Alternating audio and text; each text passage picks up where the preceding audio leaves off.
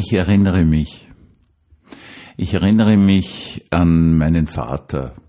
Ich erinnere mich daran, wie er immer älter und immer schwächer geworden ist. Ich erinnere mich daran, dass er, als er immer älter und schwächer wurde, eine Kriegsverletzung wieder ganz arg wurde. Er hat einen Bauchschuss bekommen und die Kugel ist dann im Beckenknochen stecken geblieben, hat diesen Knochen teilweise zersplittert und man hat damals nicht alle Splitter wieder herausgeholt.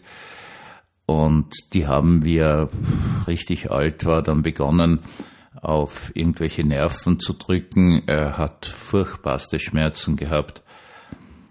Und ich bin unglaublich froh zu wissen, dass er im Reich Gottes ist und dass er nicht einmal mehr eine Erinnerung hat an seine Schmerzen. Ich erinnere mich an meine Mutter. Die ist 1916 geboren in einem kleinen Dorf in der Steiermark und da war ein, so ein großer Nahrungsmittelmangel, dass sie kaum was zum Essen gekriegt hat. Und das ist lang dahingegangen und bei ihr sind die Knochen irgendwie gar nicht richtig aufgebaut worden, weil einfach keine Milch da war und, und, und sie nur mit irgendeinem Mehlbrei aufgezogen wurde die ersten beiden Jahre. Und ja, das hat seine Folgen gehabt. Sie war dann, ja, so ab, ab was weiß ich, ab 60 oder so, ein wirklich leidender Mensch. Auf vielerlei Art und Weise hat sich der Mangel der Kindheit dann an ihrem Körper gerecht, wie sie halt dann älter geworden ist. Und ich freue mich unglaublich darüber, von ganzem, ganzem Herzen, dass all dieser Mangel aufgehoben ist und dass sie eine gigantische Fülle hat im Reich Gottes. Ich erinnere mich an eine Beerdigung, eine Beerdigung von einem zwei Wochen alten Kind, an diesen winzigen Sarg, an das hemmungslose Weinen der Mutter, die Erstarrung des Vaters, es war einfach ganz, ganz, ganz furchtbar und natürlich haben auch mir selbst die Worte gefehlt, weil was soll man denn unter diesen Bedingungen sagen? Ich freue mich zu wissen, dass die beiden Mutter und Kind wieder vereint sein werden, dass es keine Erinnerung mehr geben wird an diesen unfassbaren, furchtbaren Schmerz. Ich erinnere mich teilweise an ganz, ganz viele Beerdigungen, an jene, wo die Angehörigen da waren und voller Freude und einer Mischung zwischen Lachen und Weinen von einem wunderbaren Leben erzählt haben.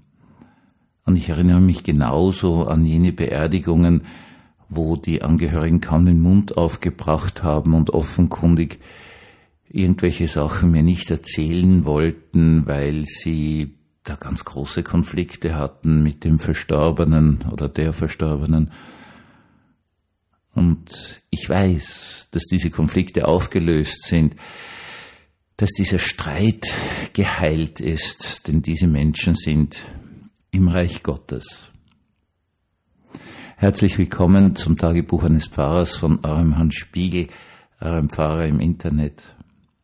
Morgen ist Ewigkeitssonntag oder Totensonntag. Auf jeden Fall wird man Angehörige des letzten Kirchenjahres einladen, wird ihnen sagen, schauen Sie, jetzt haben wir die Beerdigung gehabt. Wir laden Sie ganz herzlich dazu ein, wieder in die Kirche zu kommen.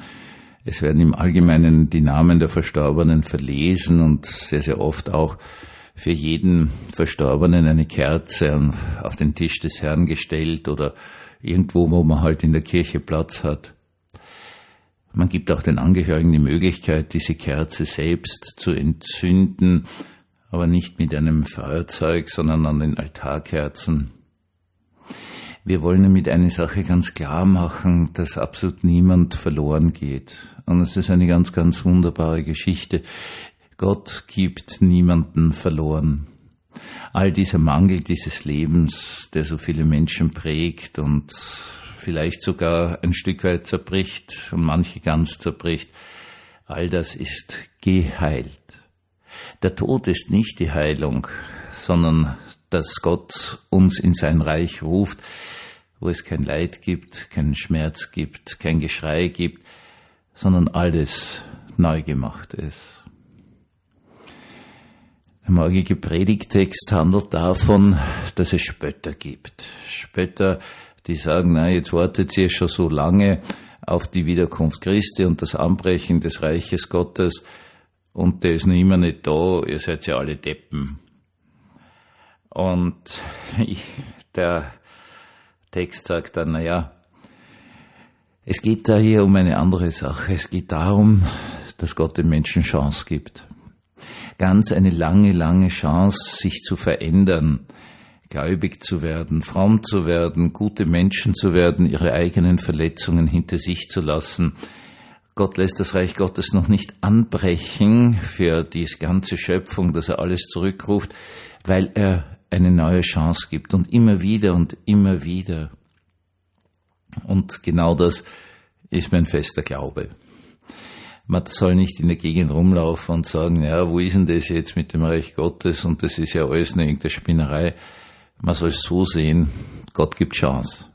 Denn solange wir leben, haben wir durch seine Gnade eine neue Chance, auch gerade mit Verletzungen fertig zu werden, im festen Wissen, dass all das, geheilt werden wird. Ich wünsche Ihnen, dass Sie heute am Abend, dass Sie morgen zurückdenken können, zurückdenken an Leute, an Menschen, die Ihnen vorangegangen sind ins Reich Gottes. Und dass Sie sich freuen können für diese, dass es denen jetzt so unglaublich gut geht, dass so eine große Heilung an Ihnen passiert ist. Das wünsche ich Ihnen von ganzem Herzen. Und selbst wenn Sie große Konflikte mit jemandem hatten, der eben vorangegangen ist, dann hoffe ich und bete ich, dass all ihre Konflikte sich auflösen dürfen in diesem festen Wissen. Dieser Mensch, der weiß nichts mehr von Streit und Not und Auseinandersetzung und Verletzung. Denn Gott spricht, siehe, ich mache alles neu.